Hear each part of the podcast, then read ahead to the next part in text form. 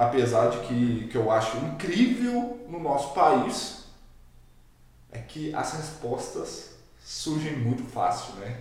Não sei como que a gente não é líder mundial na área de higiene ocupacional, segurança do trabalho do mundo ainda, porque aqui cria-se soluções inacreditáveis, assim, olha, é só fazer isso, pá, não é bem assim, a gente tem que ter critério técnico para tomar decisão, porque senão você vai ter um número aí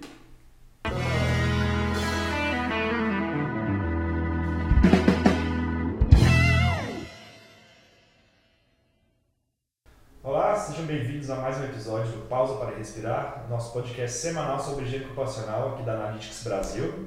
Meu nome é Rodrigo, estou aqui com Gabriela, boa tarde pessoal. e com Leandro Magalhães. E aí, pessoal, bom dia, tudo bem? Bom dia, boa tarde, boa noite. Não sei É. qual horário, melhor horário que vocês estão escutando esse podcast, mas a gente atende todos os horários. Como é um podcast, essa é boa. Às vezes o pessoal tá na academia, não sei aonde, então tá aí. Bom dia, faltou, você fala boa noite, então. E boa madrugada também, vai que você está com insônia e quer escutar um bom podcast. Isso aí. Hoje a gente vai falar de um tema que é um tema que vem aparecendo bastante no, no laboratório, está tendo muitas mudanças na CGH, que é o FIV. Uhum. Então a vai falar sobre o FIV, aquela anotação, anotação que aparece na CGH, o que ela é, como ela interfere na coleta e também será que o FIV só enquadra para os agentes que estão com essa anotação ou eles podem se enquadrar para alguns outros agentes? Aí Leandro, o que você entende como FIV? Diz para você. É, isso é, é bom, é importante, né, para quem tá ouvindo e vendo a gente, sei lá, isso aqui vai estar também no YouTube, além da nas outras plataformas. Mas o FIV, a CGH entrou com essa notação há faz alguns anos, uns seis anos, se eu não me engano. Deixa eu levantar informações. Ah, a CGH entrou isso, vou pegar a data certa nessa posição. Ainda bem que você já preparado. se você fizer dever de casa.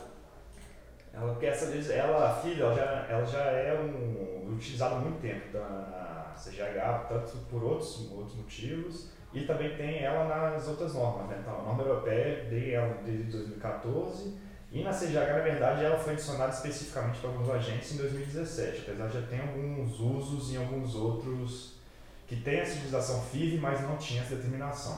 Ah, legal. Então, 2000, a CGH 2017. Então, é isso que é, o que, que essa notação traz? Alguns estudos indicam que ah, alguns agentes, dependendo da forma que ele é aplicado no ambiente, ele pode gerar riscos ocupacionais. Tanto da fração vapor, ou seja, ele tem pressão de vapor suficiente para evaporar então, lembrando lá das formas de dispersão de um agente químico no ambiente de trabalho, a gente tem gases, vapores, névoas. Então, o principal para a gente entender FIV serão névoas e vapores. Então, as névoas são uma dispersão de gotículas no ar, então aerodispersóide são gotículas, e os vapores é você tem uma substância líquida que tem uma pressão de vapor que ela evapora. Então, ele, ela é líquida, temperatura ambiente, mas ao pouco ela, aos poucos ela vai evaporando. Então, vapor é aquela fase gasosa dessa substância. Então, quando a gente tem essa notação FIV, é, os estudos indicam que se esse agente é aplicado de alguma forma em que ele gera uma névoa ou ele se torne aerodisperso, né? então ele gera um aerodispersóide, então na CGH até o exemplo que eles dão lá são aplicações com spray, spray e É a nossa pulverização aqui também. é, pulverização, spray, se você tem algum líquido que você passa ele por meio de algum orifício e gera essas pequenas gotículas, isso aí ele pode, por ele ser um líquido que tem alta pressão de vapor, além da exposição gerada pelas pequenas gotículas, tem a evaporação desse agente também, que pode causar os danos. Então, a, o FIV veio disso. Mas outro ponto importante também, Rodrigo, que é estudando isso, Gabi, é que você pode ter também a questão do FIV em partículas sólidas. Se você tem um meio de aplicação, você tem uma partícula sólida que ela vai para o ar, mas ela está, por exemplo, recoberta por um agente que pode evaporar, o FIV se aplica também. Então, o que, que é isso? Então, eu, como vocês fizeram o dever de casa muito bem, vocês sempre me pegam de surpresa, eu acho que os primeiros agentes com notação FIV que surgiram na CGH foram os agroquímicos. Exatamente. Então, os agroquímicos. Por quê? Qual é a forma mais comum de aplicação dos agroquímicos? Spray, bombas costais, tratores com aspersores ou até avião, né? pulverização por avião e agora está na moda também, eu estava estudando esses dias agora pulverização por drones. Então é a nova revolução 4.0 na agricultura. Então assim, esses então surgiu muito por causa dos agroquímicos, por serem substâncias que eram aplicadas por spray, então você gera essas pequenas partículas, mas o trabalhador também sofre uma exposição do, dos agentes que estão ali que vão evaporar. Então é isso que é um FIV. Então, e ele requer muita cautela na hora de fazer a amostragem e também na hora de mandar a amostra para o laboratório. Provavelmente a gente vai discutir isso aqui, né, porque é um tema que a gente sempre levanta aqui na Analytics, que às vezes não tem solução ainda. E, e é bem complicado. Então, assim, a gente tem outros, né? Começou, começaram com os os agroquímicos, mas isso evoluiu, tem vários agentes hoje, os isocianatos. Várias já... metodologias diferentes de coleta de fibra, que é importante a gente levantar aqui também. Uh, os, os isocianatos já estão, diesel já está também, e tem, é, se eu não me engano. Os glicóis também. Glicóis. Mas uma coisa interessante, na CGH de 2019 teve alguns agentes que estavam com a notação FIV na, no 2018 eles retiraram. Então isso aí é uma coisa nova ainda para a CDH, estão em estudo, eles estão um pouco batendo cabeça nesse negócio, não está assim 100% não. E só dando um spoiler aqui, durante os congressos da AIA, que eu fui, ah, eu escutei discussões sobre esses temas, palestras sobre esses temas em 2018 e 2019, esse ano. Então, tem painéis só para discussão desse tema, como coletar, como uh, fazer a coleta, porque tem é fração inalável. Esse é o grande problema, tem que coletar essas gotículas na fração inalável.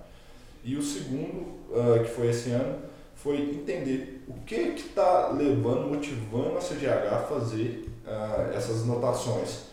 Porque não existe nenhum método de agências, né, tipo NIOSH, OSHA, etc., validado para coleta desses agentes nos Estados Unidos. lembrando que a CGH é uma organização americana.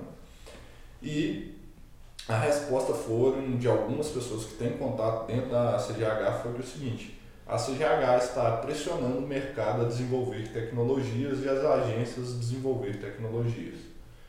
E ela não está muito aí se Tipo assim, a solução, ela está passando o limite e força o mercado. Uhum. Porém, pelo que a gente escuta nos Estados Unidos, isso não está dando muito resultado. Então, assim, até já tem algum tempo com essas soluções, mas ainda não tem a, a, a solução concreta. E mais um parênteses nesse ponto, lembrando por que, que a CGH também faz isso. Porque lá no início do livreto tem uma informação mega importante. A CGH são guias técnicos. Não, ela fala, a intenção desses limites aqui é não serem regulatórios. A CGH não tem poder de regulamentação. O problema é que acontece, que é igual aqui no Brasil, que a gente tem a NR9 que cita ela, e a partir disso nós temos os limites dela já dentro como mandatórios né, dentro da nossa estrutura apesar de que, igual eu falei, a CGH são guias técnicos, são guias para prevenção de saúde. Então, é para você se basear em dados, não forçados. Né? Então, essa é a ideia. E como você está mudando bastante, a CGH não é muito constante isso, isso se dá também ao fato da questão de vapor, que é, um, é algo que a gente tem que levantar, que é importante explicar o que é a questão de vapor e porque por conta dela ela varia muito o que considera baixa, baixa volatilidade, alta volatilidade por conta desse, dessa pressão. Isso é uma explicação bem rápida do que é pressão de vapor. Só. Ah, sim. Isso aí, ó, eu, que eu costumo brincar, esse é um dos temas básicos que um higienista ocupacional tem que compreender. O que é, é o que é pressão de vapor. Essa pressão de vapor é fundamental para a gente fazer reconhecimento de risco. Inclusive aqueles métodos que a gente já discute aqui, a gente tem o Vapor Hazard Ratio, que é o VHR, que ele faz sempre uma correlação de pressão de vapor, limite de exposição ocupacional e a relação dessa grandeza com os controles implementados no ambiente. Então ele faz uma a razão entre os dois. A razão e com base em dados empíricos, eles tentam uh, mensurar qual é a provável exposição ocupacional dos trabalhadores. Então, para vocês que estão nos ouvindo entenderem o que é essa pressão de vapor, imagine só você tem um líquido dentro de um potinho fechado. Eu acho que não é, existe, não existe outra explicação menor melhor para ele. Você tem um, um potinho totalmente fechado com um líquido até a metade dele. Esse líquido ele vai evaporar ao longo do tempo. A, a qualquer temperatura ele sempre evapora. Só que vai chegar um ponto que a quantidade de líquido que evapora é igual à quantidade de líquido que condensa. Em química é o nosso famoso equilíbrio. É o equilíbrio. Então tudo na vida e tudo na química tende a um equilíbrio. Então, esse é o equilíbrio de evaporação e condensação dentro de um, de um sistema fechado, hermeticamente fechado. Só que acaba que no, nessas questões de FIV leva em conta o quanto que alguns agentes demoram mais para ter essa, esse equilíbrio, alcançar esse equilíbrio, que é o que é um dos pontos que a CGH, tantas outras, outras legislações, outros órgãos usam para considerar essa, o valor para estudo. É, e também porque quando você está aplicando esse negócio, não está num ambiente é. hermeticamente fechado, então não tende ao equilíbrio. Então a tendência é ele evaporar até o final, porque você está aplicando no ambiente. Mas voltando à explicação do, do, do, da pressão de vapor, então quando atinge esse equilíbrio, a pressão que é feita nas paredes desse recipiente é a pressão daquele vapor que está ali. Então é dita pressão de vapor. Quanto maior a pressão de vapor de um líquido, quer dizer, mais ele tende a evaporar, então mais fase vapor você tem, então o líquido evaporou muito, então quer dizer que uh, esse líquido é mais volátil, então ele tende a evaporar mais do que outros. E lembrando, a pressão de vapor tem uma correlação com a temperatura. Quanto maior a temperatura, maior a pressão de vapor de um líquido. Então, a gente, se você aplicar um, um, deixar um, um frasco aberto a 30 graus Celsius ou a 15 graus Celsius, a 30 graus Celsius, independente da substância, ela vai evaporar mais rápido, porque maior temperatura, maior energia, maior movimento molecular, maior evaporação. A questão do FIV, lembrando, é isso que a gente voltando, pô, então quando você aplica isso, os líquidos evaporam até o total. Atender. Esse é o, nós vamos discutir isso na, na, na, provavelmente na parte de coleta, que é o grande pulo do gato, que não tem solução ainda de prática que eu vejo. Que é isso, você está num ambiente que não é um recipiente hermeticamente fechado. Você está aberto para o ambiente. Então a tendência desse líquido é evaporar totalmente até o final dele. Uhum. E quanto mais volátil ele for, mais, mais rápido isso vai acontecer. Então é, isso aí é pressão de vapor e guardem esse conceito. Todo mundo, isso aí vai ser primordial para o reconhecimento de riscos.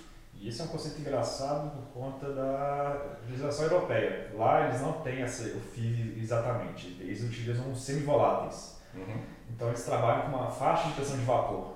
Então aí é bem amplo. Então é um pouco complicado determinar o FIV nessas questões por conta disso, porque o que alguém vai considerar como alta pressão de vapor ou baixa é, é muito subjetivo não tem esse critério, né? Tem qual é a linha de corte? O que que, a partir de qual pressão de vapor é uma substância volátil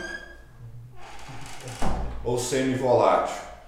É, então, tipo, isso é um critério bem complicado, né? Tanto que lá eles utilizam a faixa de 0,001 a 100 Pascal.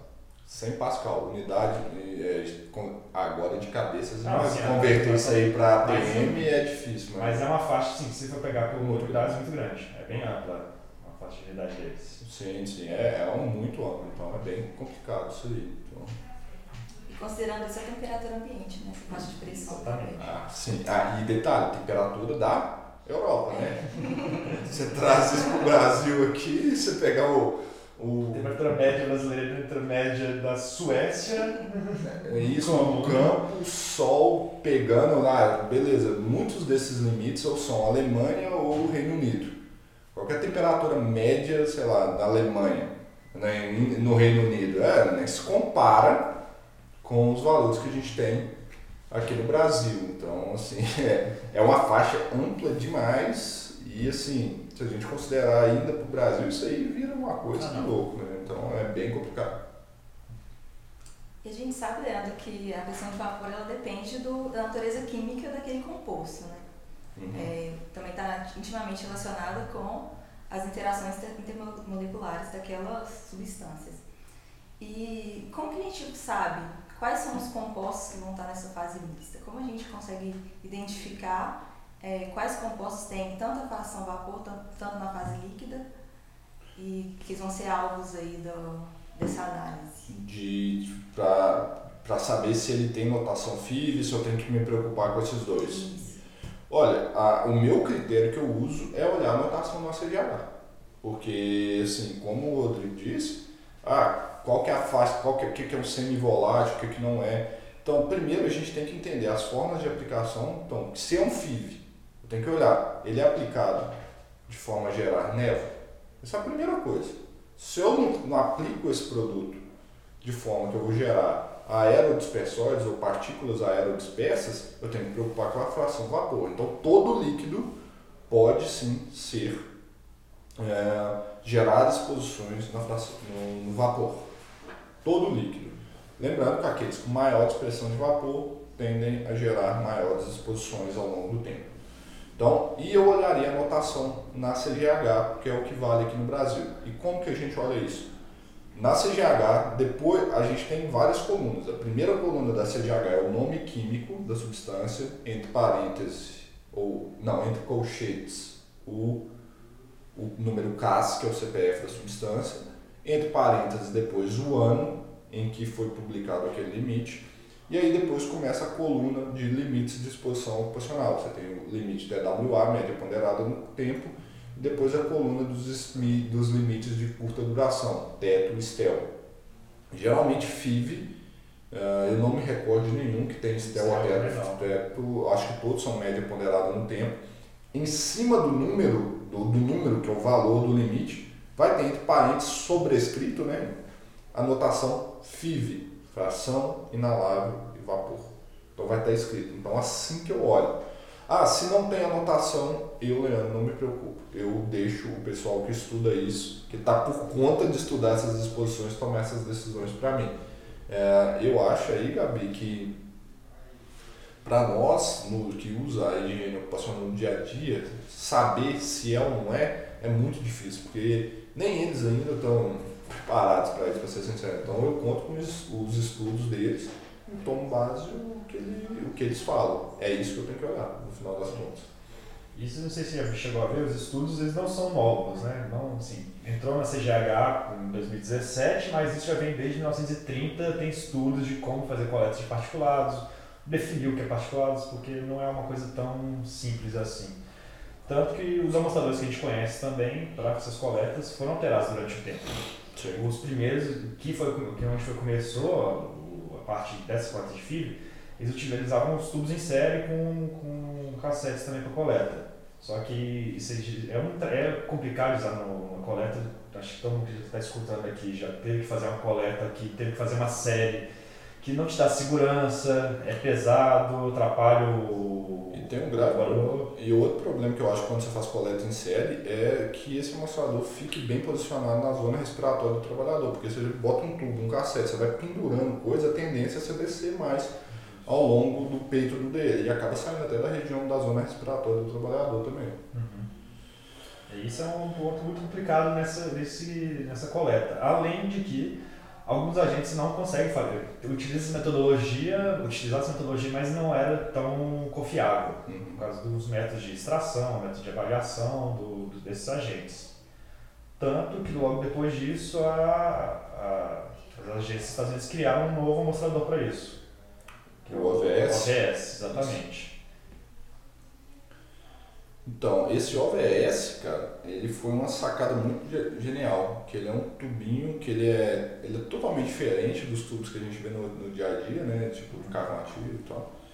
E ele é um tubinho mais grosso, que tem uma pontinha mais fininha, em que você liga a mangueira. Então, quem estiver escutando aqui ou vendo no YouTube, depois digita aí OVS, que vem do inglês ah, Organic, não, é Cara, não é organic.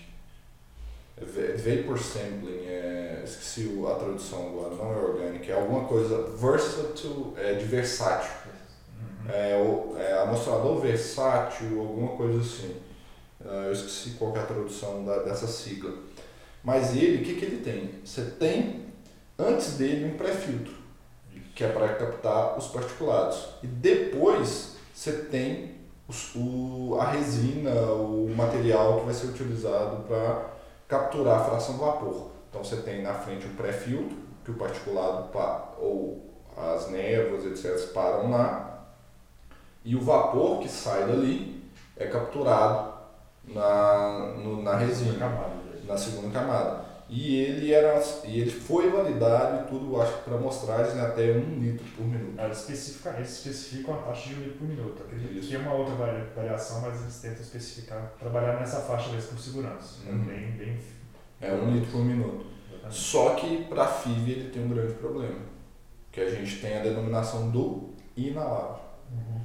E inclusive nessa palestra que eu fui em 2018, no Congresso da AIA, eles estavam tentando fazer algumas adaptações nesse tubo para que ele fosse coletasse na fração inalável. Então a dica que eu dou para quem não sabe o que é fração inalável aqui ainda, pessoal, isso está definido no anexo C da CGH e é- são todas aquelas partículas que podem se depositar em qualquer região do trato respiratório.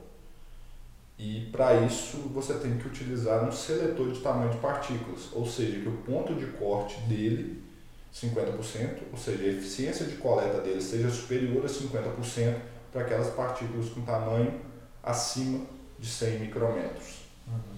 E esse OVS eles já testaram e validaram e ele não tem esse ponto de corte. Então ele não segue a curva Do FIV. do FIV. Então eles fizeram um monte de adaptações, tentaram fazer várias coisas para mostrar um litro por minuto nele, etc. Porém, não foi possível que ele coletasse um litro por minuto Uhum. nesse, nesse, nesse FIV. E aí, beleza, e agora? Temos que desenvolver um amostrador para amostragem da fração inalável a, do, do, de- desse aerodispersóide e também que ele colete a fração vapor. Lembrando que como nós estamos tratando de uma substância que tem pressão de vapor, é primordial que esse mesmo amostrador seja capaz de coletar a fração inalável e a vapor. Porque com a bomba ligada a uma vazão alta de 1 litro por minuto, o que, que vai acontecer? Você está sugando, você está deslocando o equilíbrio, mais ainda. Então aquelas gotículas que estão presas no filtro, elas vão evaporar e muito mais. Então se no próprio amostrador não tem um dispositivo, um meio que colete esse vapor que evapora ali, então você está perdendo essa fração vapor. Então isso aí tem que ser desenvolvido e tiveram algumas saídas aí ainda para mim meio que nebulosas, mas tá, tá, Tá tá, no tá caminho. né? Tanto que, assim, o, como são legislações diferentes, para título de curiosidade, a própria legislação europeia, né, na verdade a alemã especificamente, uma agência alemã desenvolveu um amostrador específico para isso. Uhum. Se alguém quiser procurar, chama GGP Mini. Ele tem essa ele é, mostra simultaneamente vapor e aerosol, é, coleta a situação inalável, ele tem um filtro específico para ele, é um filtro até diferente do que é utilizado pelos nossos métodos aqui, que a gente utiliza os métodos americanos. E também trabalha uma função de, como você falou, nos fluxos de vapor bem mais baixo, em vez de ser um de trabalho de 0,333 litros por minuto, Tá. para conseguir entender essa. Só abrindo um parênteses, eu não sei se aí, nisso que foi um tema de uma das palestras também, a SKC desenvolveu um mostrador. É, ele foi baseado em um mostrador alemão. Não sei se foi esse especificamente, eu não, eu não lembro de- do nome agora. Mas ela desenvolveu ele para ser a um litro por minuto. Isso. E esse é o amostrador americano que é o que é utilizado no momento para fazer, é o IOM Pro. IF, é IFV Pro, né? IFV Pro, É, isso. que é o. que é do inglês, né? Inhalable Fraction and Vapor. É o FIV Pro. FIV Pro, exatamente. É, porém, igual o que você disse, né? O grande pulo do gato dos alemães é que eles desenvolveram um filtro próprio para coleta desse GGP mini, né? Que você falou. Isso, isso mesmo. O que eu ainda não me sinto confortável com esse amostrador da SKC, que é o FIV Pro e FV Pro, é que ele utiliza os mesmos materiais que a gente utiliza para fazer a coleta do vapor, porém eles desenvolveram um, um IOM que é tipo para ser mostrado a um litro por minuto. Isso. Tanto que eu conversei com o pessoal da Fasta, o Reinaldo, ele me passou que até assim, por a fração inalável, por ser equipamentos caros, você tem que comprar vários equipamentos, esse eh, IFV Pro, ele pode ser utilizado apenas para fração inalável separado também. Então, mas tem que respeitar a fração de litro por minuto. Ele não como os outros, o FIV normal, que você consegue trabalhar nas vazões, ele é bem específico.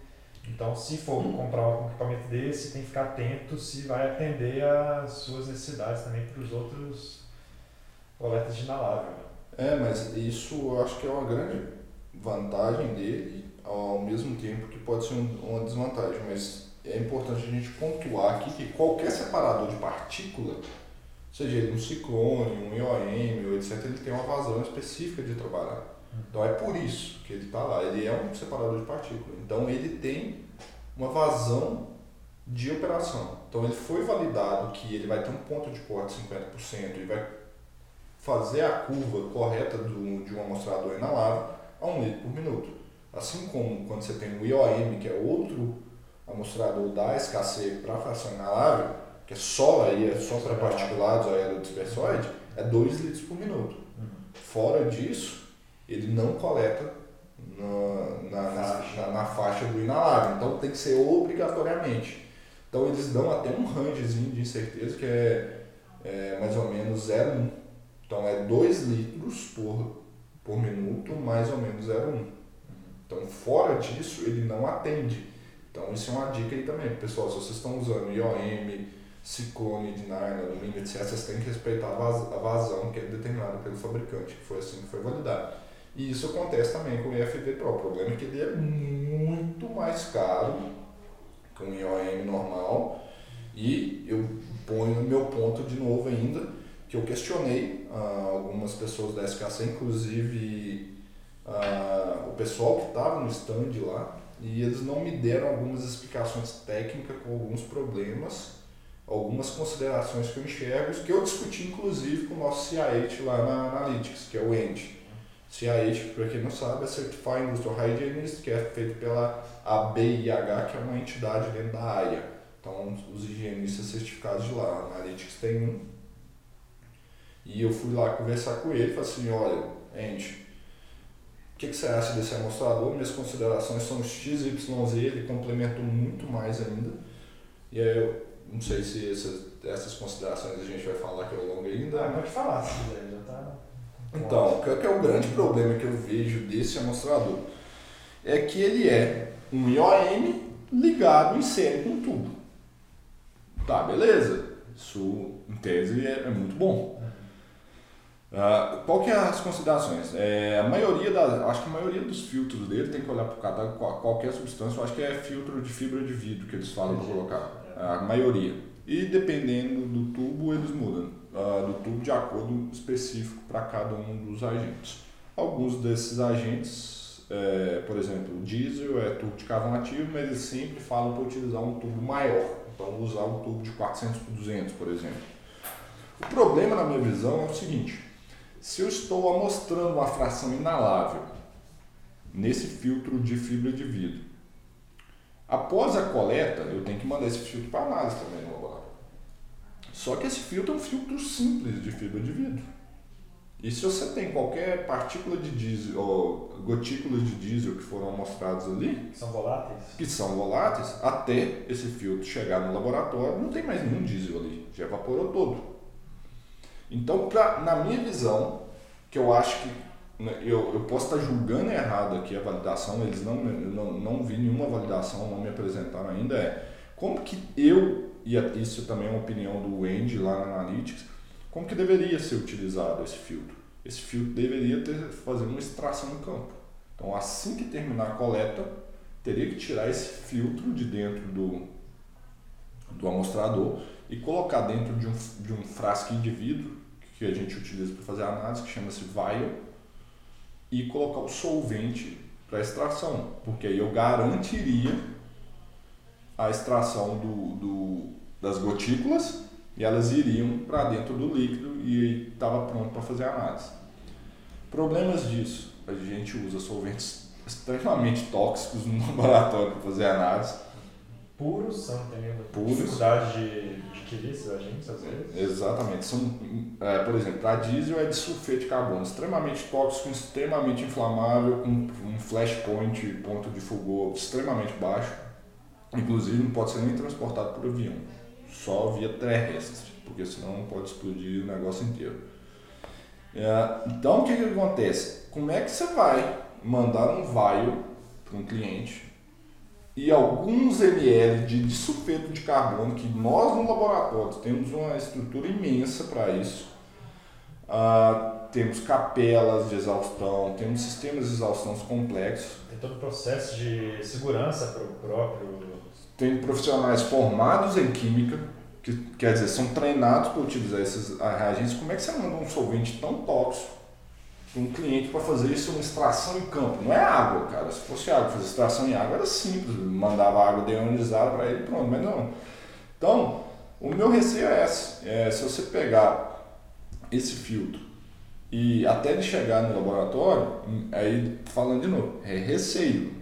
Não, nós não fizemos nenhum estudo com isso e não me apresentaram nenhum estudo também que, que, comprova. que comprova que isso não acontece. Se eu estou lidando com um, um, um líquido volátil, vai demorar dois, três dias, sei lá em que condições isso aí vai ser enviado para o laboratório, até chegar lá, não tem mais nada ali dentro.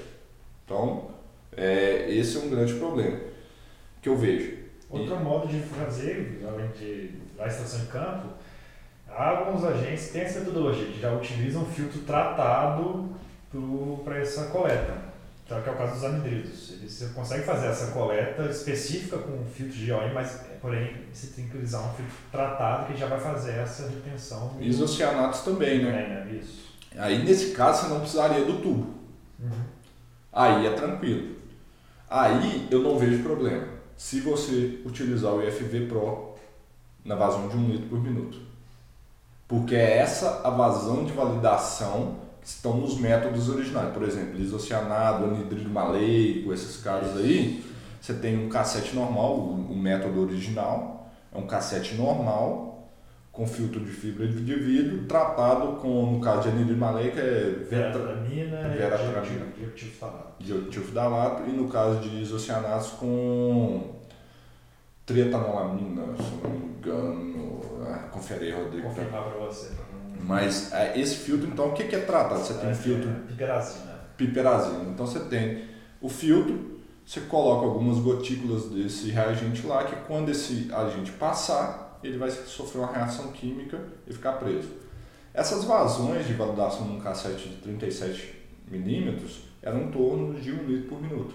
Então, se a gente só diminuir o tamanho do filtro para um filtro de 25 e colocar no IOM, julgo eu que não haverá problemas, mas lógico, seria muito interessante alguém estudar isso e validar uh, esse trabalho. O problema é que nós temos isso no Brasil, não vejo nenhuma empresa interessada em pagar um estudo de validação desse. A gente aqui na Analytics pode fazer isso. Mas não dá para ficar fazendo de graça, porque um estudo de validação é caro, é muito caro. Tanto é que na Yoshi nem Osho até hoje se dispuseram a fazer isso. Então, mas a gente poderia fazer. E uma solução que a gente encontrou e teve uma validação em campo, que para alguns anidridos, foi para o maleico especificamente, foi utilizar o próprio IOM, uma vazão de 2 litros por minuto, mas a gente utilizou, colocou dois filtros em sequência. E a gente, é, por que, que foi uma validação em campo? Foi um cliente que a gente já tinha, E a gente já estava acostumado a encontrar anidrilo maleico nesse ambiente. Então, praticamente todas as amostras tinham.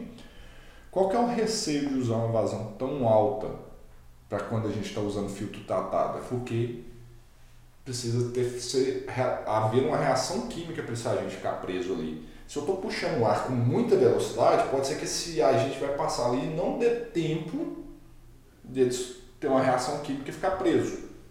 Então, qual foi a validação de campo que foi feita? Colocou um filtro em cima, outro filtro embaixo.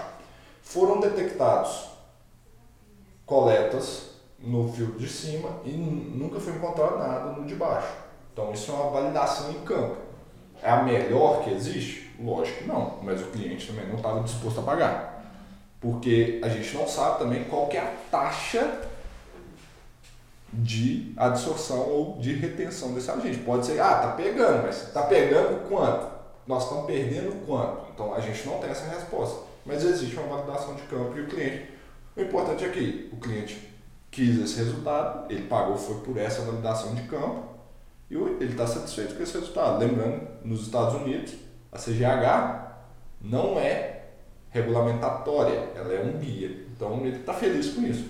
Mas crescia a gente testar a taxa de retenção, colocar isso em um ambiente controlado, com concentração conhecida, várias concentrações e ver, olha, se eu tenho tanto aqui, quanto, como eu sei a concentração, quanto que eu tenho aqui, quanto está ficando preso. A gente ter sempre essa taxa aqui, mas a gente não tem esse dado. Então tem essas questões, mas é, eu repito, né, o meu grande problema é esse que são adaptações, são gambiarras, na meu ver, de, dos métodos originais para virar um método para coletar o tal do inalável. O que está pegando é o tal do inalável. Não é gambiarra, é, é ajuste é, técnico de engenharia. e para fins práticos, Leandro, para a gente ir finalizando, constante consideração, como que eu faço?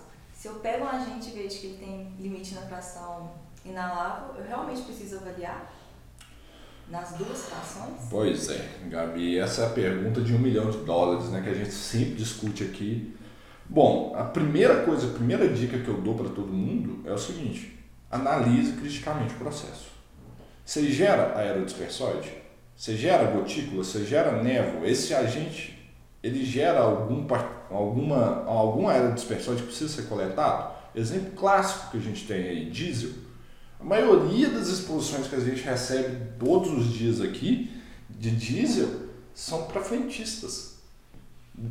Aonde que você tem exposição a aerodispersóides de diesel num, num trabalho de frentista? Não sei, o de frentista teve um dia ruim e resolveu jogar o diesel em um carro. Só se for, mas. Porque não tem, a, minha preocupação em frentistas, abastecedores, etc., é com o diesel que evapora. Então, a fração vapor. Então, nesse caso, para mim a resolução é simples. Eu coletaria no método normal com tubo.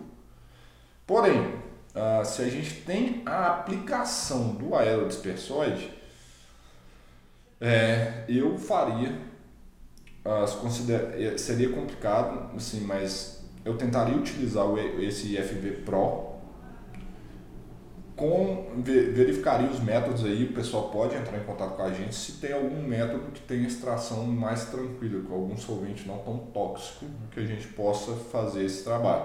Lembrando, são poucas solicitações que a gente tem disso, então muitos desses trabalhos às vezes precisam ser desenvolvidos ainda, mas uma coisa eu não faria. É mais fácil falar, falar o que eu não faria do que o que eu faria nessa situação. O que eu vejo que é muito errado o que o pessoal está falando aí, e esse ponto, isso aí não é o Leandro que está falando, tá? Eu levei ah, para alguns higienistas, CIAs e tudo, enquanto eu estava nos Estados Unidos, a forma que vem sendo coletada esses agentes no Brasil. E não faz sentido para nenhum deles, porque já não fazia para mim. Eu fui levar para debater. Que é o que eu não faria, Gabriel. Coletar com IOM de um lado, com uma bomba, e do outro lado colocar um tubo. Não é isso. Esse limite não pensa nisso. Lembrando, se você coletou esse IOM aqui, está havendo evaporação à medida que a bomba está ligada e não está sendo coletado esse vapor ao final. Depois, quando eu tirar esse filtro e mandar para o laboratório, ele vai chegar lá provavelmente não tem nada E aqui no vapor eu não coletei o, o inalável. Então é o grande, é um, foi um jeito que arrumaram para coletar, mas tecnicamente não faz sentido. Não faz sentido algum na minha visão. Porque, na verdade, o resultado que você está tendo ali é só da fração vapor, na minha opinião. Porque no IOM, é, aí talvez os laboratórios que fazem esse método, que a gente não faz, né? a gente deixa a questão aqui, eu ficaria até grato se tiver alguém dos nossos concorrentes que estão aí, que são parceiros nossos também, que possam mandar essas informações para a gente aí, se conseguem, com esse, esse, esse jeito de coletar, se eles têm detectado alguma coisa nos filtros. Porque, igual tudo que eu falei aqui, são as nossas suposições técnicas, considerações técnicas, porém a gente não fez testes para saber se funciona. Então, se o pessoal que, tipo, nossos concorrentes, parceiros que estão aí, que fazem essa medição, eu queria saber, especificamente no filtro, vocês já detectaram alguma coisa? Eu acredito, por se tratar de substâncias voláteis, ou não detecta, detecta nada, ou vai detectar muito pouco, porque ela já vai ter evaporado demais. E essa consideração é fato, isso é o, o principal. Com a bomba ligada a 2 litros por minuto, que é uma vazão alta, esse agente que está ali no filtro vai evaporar. Ah, e além disso, se ele não evaporasse, estaria coletando duas amostras. Então, seu valor poderia até dobrar por conta dessa coleta se ele coletasse e captasse todo o agente. Exato. E aí vai outro ponto, Rodrigo, que eu acho que é uma questão fundamental da que aí é química. Como eu sei que poucos são doidos igual a gente estudou química, concentração não se pode somar. Isso é uma dúvida muito comum que surge na nossa, na nossa área. Concentração, no nosso caso de higiene ocupacional, massa sobre volume. Eu não posso somar. Se eu tenho uma concentração de 0,5 de um lado e 0,2 do outro, se eu somar as duas, não, não necessariamente 0,7. Se os volumes forem diferentes, lascou. Lembrando, lembrar lá o pessoal que. CV, CV. CV, CV, das concentrações lá, C1, V1 é igual a C2, V2.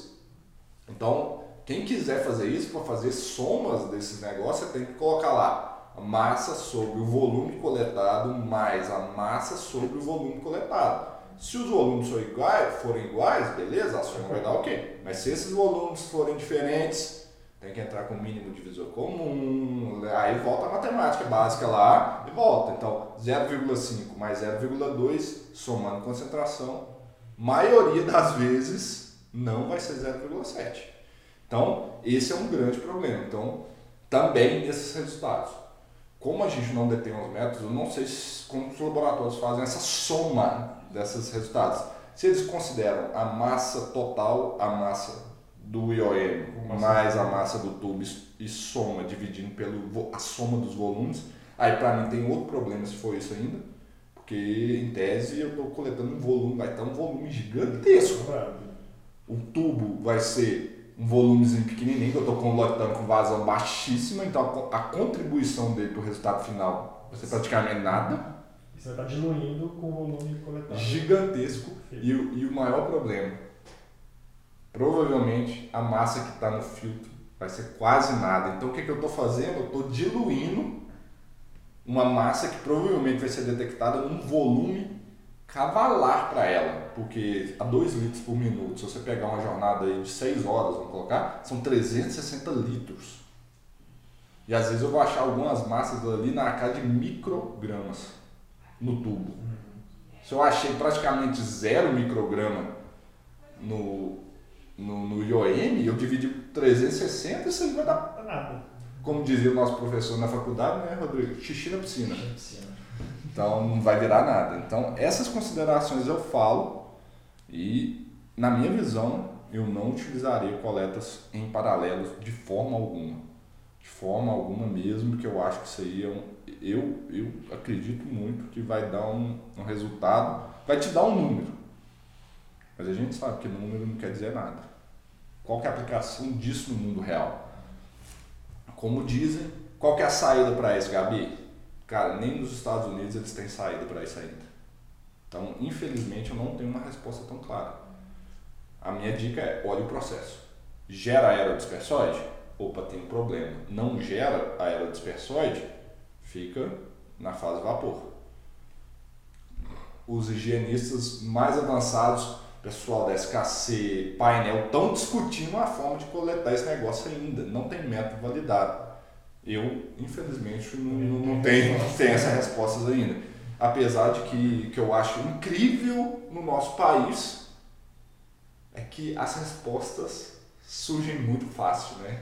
Não sei como que a gente não é líder mundial na área de higiene ocupacional, segurança do trabalho do mundo ainda, porque aqui cria-se soluções inacreditáveis, assim, ó, oh, é só fazer isso, pá. Não é bem assim, a gente tem que ter critério técnico para tomar decisão, porque senão você vai ter um número aí, não vai para nada.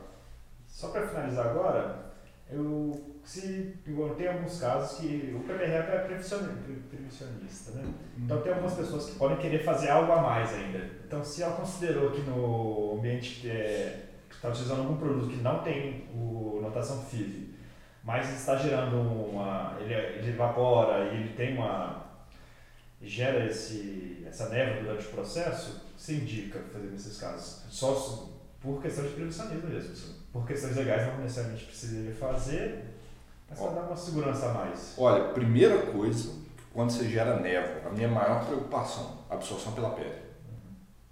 A absorção pela pele. Então eu verificaria se esse produto pode ser absorvido pela pele. Se pode, é um problema. Então a prevenção, e aí é PPRA, cara, você tem que isolar esse cara aí total, porque qualquer parte do corpo dele, esse está gerando a névoa, ele pode depositar na pele e aí pode ser entrar por essa via. Então você dá às vezes uma máscara para ele, tipo assim, fodona e não vai adiantar nada. Aí depois o cara tá parecendo com doente, ah, mas eu já dei é, proteção, etc. Mas cara, tem uma via de entrada gigantesca que está exposta no corpo, que é a via respiratória. E outros problemas, se eu não dou, por exemplo, toda a proteção para ele, ele vai molhar a roupa que ele vai estar tá ele vai ficar com essa roupa impregnada ao longo do dia dele inteiro, provavelmente, e ser, esse composto sendo absorvido durante as 8 horas de pele. Então, proteção, pele, rosto, máscara facial inteira, macacão com impermeável, com capuz, isso tudo o pessoal tem que olhar. Em questão dos agentes que não têm anotação FIV e geram névoas, eu não me preocuparia nesse primeiro momento em coletar esse aerodispersóide. Eu não vejo a, a, isso como um, um, grande problema. Eu preocuparia mais com a pressão de com, a, com o vapor mesmo. A Aí, igual eu falei, a minha prevenção total pele. A identificação pela pele, para quem não sabe, usem a CGH na coluna notações se tiver escrito pele, quer dizer que esse agente pode ser absorvido pela pele e não, é, quando pode ser absorvido pela pele, a simples proteção das vias respiratórias não é garantia que aquele limite seja uh, suficiente para proteger a, a, vida do trabalhador. Por quê? Uh, aquele limite é simplesmente para a via respiratória. Ele não leva em consideração a via pele. Então tem que pensar demais nisso. Beleza? Acho que hoje foi um bom papo, tem bastante coisa para assimilar e vai, vai gerar muitas conversas durante as próximas semanas esse podcast vai estar disponível, né? Vai, vai ficar disponível aí para vocês, como disse, todas as plataformas. Quem estiver escutando aí no Deezer, Spotify, etc., quiser ver o vídeo, ver a nossa cara, né? Vai lá no YouTube, que vai estar lá também no nosso canal. Uh, procura lá Leandro Magalhães, Analytics Brasil, vai estar tá lá. E quem viu o primeiro episódio já percebeu que o Leandro estava me tampando, então a gente transferiu ele para outro lugar, para poder aparecer também. Aí, lembrando que o Douglas não está aqui, ele existe ainda, mas ainda está de férias, né? Aproveitar. É.